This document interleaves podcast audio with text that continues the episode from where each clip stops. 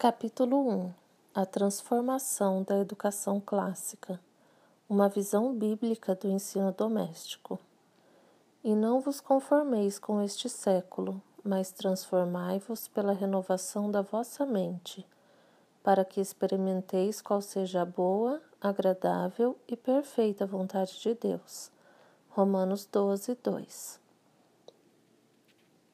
Saindo do modelo. Você já passou pela frustração de tentar fazer com que as coisas se encaixem e elas não se ajustam? Algo tem a forma errada, ou o tamanho ou a cor, de modo que as partes simplesmente não combinam. Foi o que descobrimos quando tentamos adaptar o ensino doméstico ao modelo de sala de aula e harmonizar a educação clássica tradicional com o cristianismo com o cristianismo bíblico. As coisas não se encaixam. Algo deve ser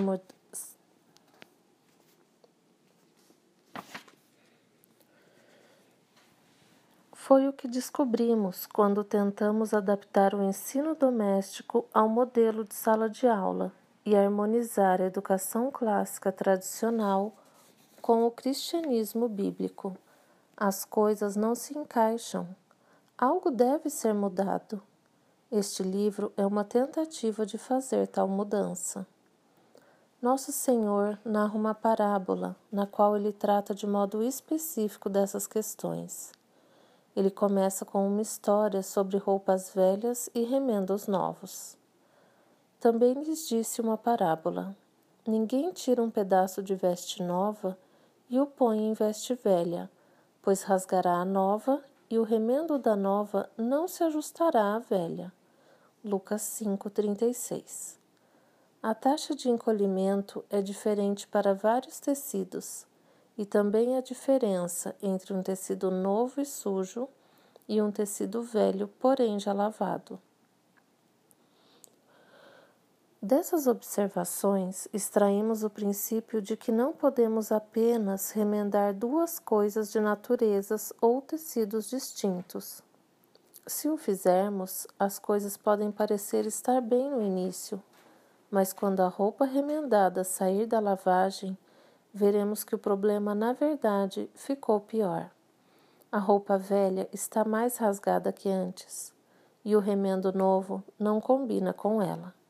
É verdade que Nosso Senhor estava explicando que as coisas do Evangelho não podiam ser remendos para as coisas da lei, mas este princípio se aplica também a outras coisas.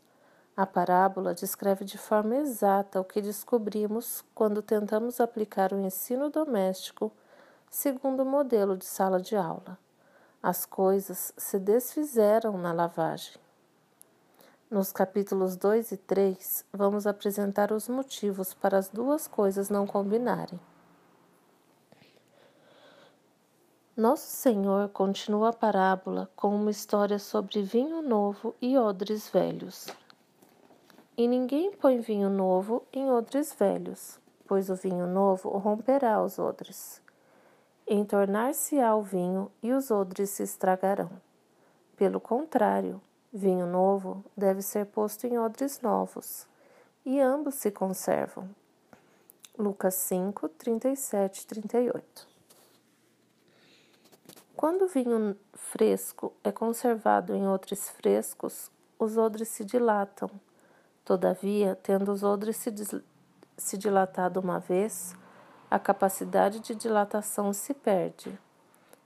Enchê-los com vinho fresco só os faz se dilatarem até o rompimento.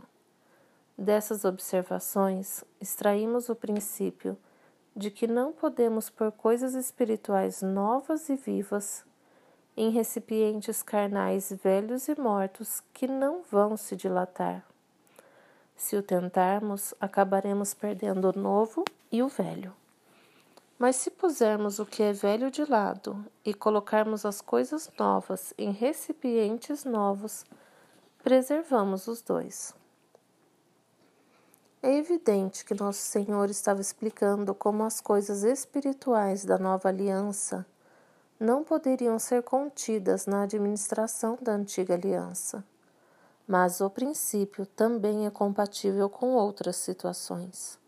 Descobrimos que quando tentamos colocar o cristianismo bíblico no recipiente carnal, velho e morto da educação clássica e da academia grega, esta estoura e aquele se espalha. Nosso Senhor conclui a, parábola com uma palavra sobre gostos novos e velhos. E ninguém, tendo bebido vinho velho, prefere o novo, porque diz: o velho é excelente. Lucas 5:39. Se você está satisfeito com algo, você se torna relutante em mudar para outra coisa. Isso acontece. Jesus estava, evidentemente, se referindo ao fato de que quem havia passado a vida inteira sob a lei de Moisés, estava relutante em abraçar a lei de Cristo. Há algo bom na predisposição para o conservadorismo. Ele evita que façamos mudanças temerárias e preserva a continuidade.